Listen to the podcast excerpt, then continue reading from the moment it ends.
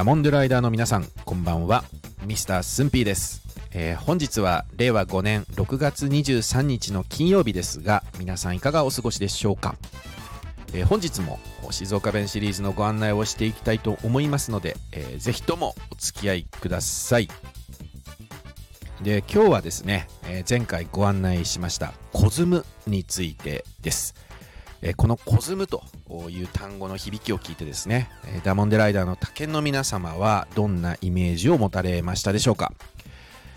まずこの言葉の意味からお伝えをするとこれはですねあの沈殿するっていう意味なんです。あの分かりやすく言うとね粉末粒みたいなのってありますよね。あの飲み物で。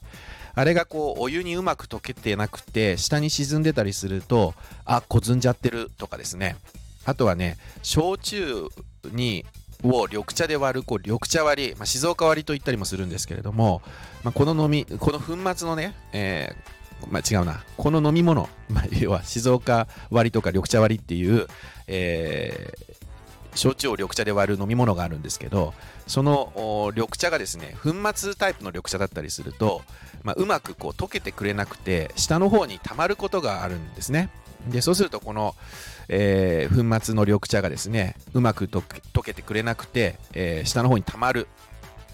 えーそれをですね、えー、こずんじゃってるもんでうまくにゃーやーって言ったりもするわけです。まあにゃーやーまではねなかなか言わなきゃにゃーやーでも言うかな。浜松方面の方だったりすると西方面は言うよね。にゃーやーってね。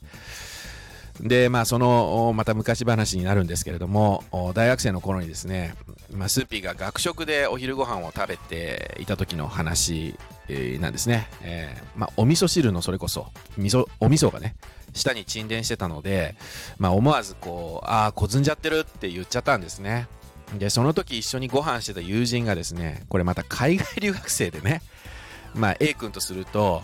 あのこの A 君はですねその彼にはこずんでるがですね英語のなんだ cosmic っていう単語があるんですけどこれと勘違いしたらしくて あのスンピーが日本人のその訛りかなんかでね cosmic って言ってると思ったらしいんですよね。もう笑い話みたいな話なんだけど。でこの A 君はね日本語も流暢なんですよ。だからね今コあの cosmic で言ったかってあ違うな。もっとね発音良かったね。今 cosmic って言ったかみたいな感じで聞いてきたんです日本語で。で聞いてくるわけですよ。でもスンピーそもそも cosmic の意味知らないから。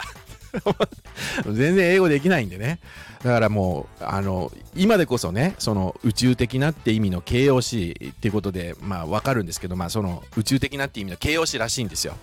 でねだからあのもうその時スンピは「えコズミックって何?」って聞き返したわけその海外留学生の A 君に。そしたら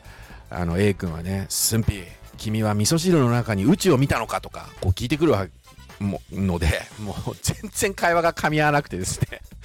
でまあその後ちょっといろいろやり取りをした結果、まあ、そのコズミックっていうのは宇宙的っていう意味でで味噌汁がこずんでるとスンピーが発した単語をね A 君はそれと聞き間違えたっていうことが分かったということで、まあ、一見落着したわけですね。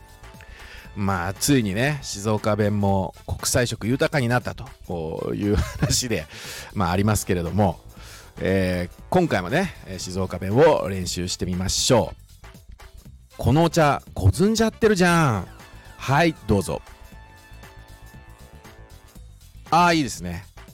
このコーンスープこずんじゃってるもんでかき混ぜて飲んでや。はいどうぞ。